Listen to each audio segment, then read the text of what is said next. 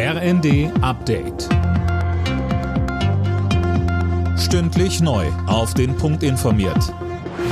Ich bin Linda Bachmann. Guten Abend.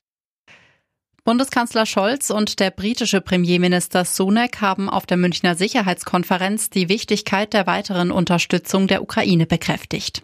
Beide sind sich einig, dass die Lieferung schwerer Kampfpanzer an Kiew vor Ort zu entscheidenden Veränderungen führen wird.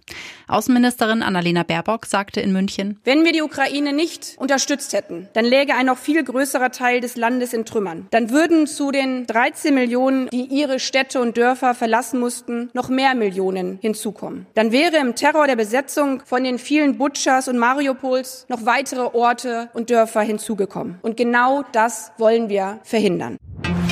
Am Rande der Münchner Sicherheitskonferenz hat es wieder mehrere Demos gegeben. Die Polizei zählte tausende Teilnehmende. Unter anderem gab es Kundgebungen zum Krieg in der Ukraine oder der Lage im Iran. Laut Polizei blieb dabei alles soweit friedlich. Zwölf Tage nach dem verheerenden Erdbeben in der Türkei und in Syrien sind in der türkischen Provinz Hatay drei weitere Überlebende aus den Trümmern gerettet worden. Einer davon starb jedoch wenige Minuten darauf den Bergungstod. Zwei Kinder wurden ins Krankenhaus gebracht. Unterdessen hat Bundeskanzler Scholz den Deutschen für ihre Solidarität und Hilfe für die Erdbebenopfer gedankt. Wir können die Katastrophe nicht ungeschehen machen, aber wir können helfen in der Not. Und Deutschland hilft.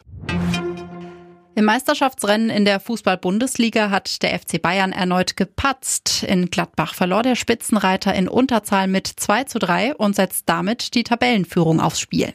Die weiteren Ergebnisse Frankfurt-Bremen 2 zu 0, Wolfsburg-Leipzig 0 zu 3, Bochum-Freiburg 0 zu 2 und Stuttgart-Köln 3 zu 0. Alle Nachrichten auf rnd.de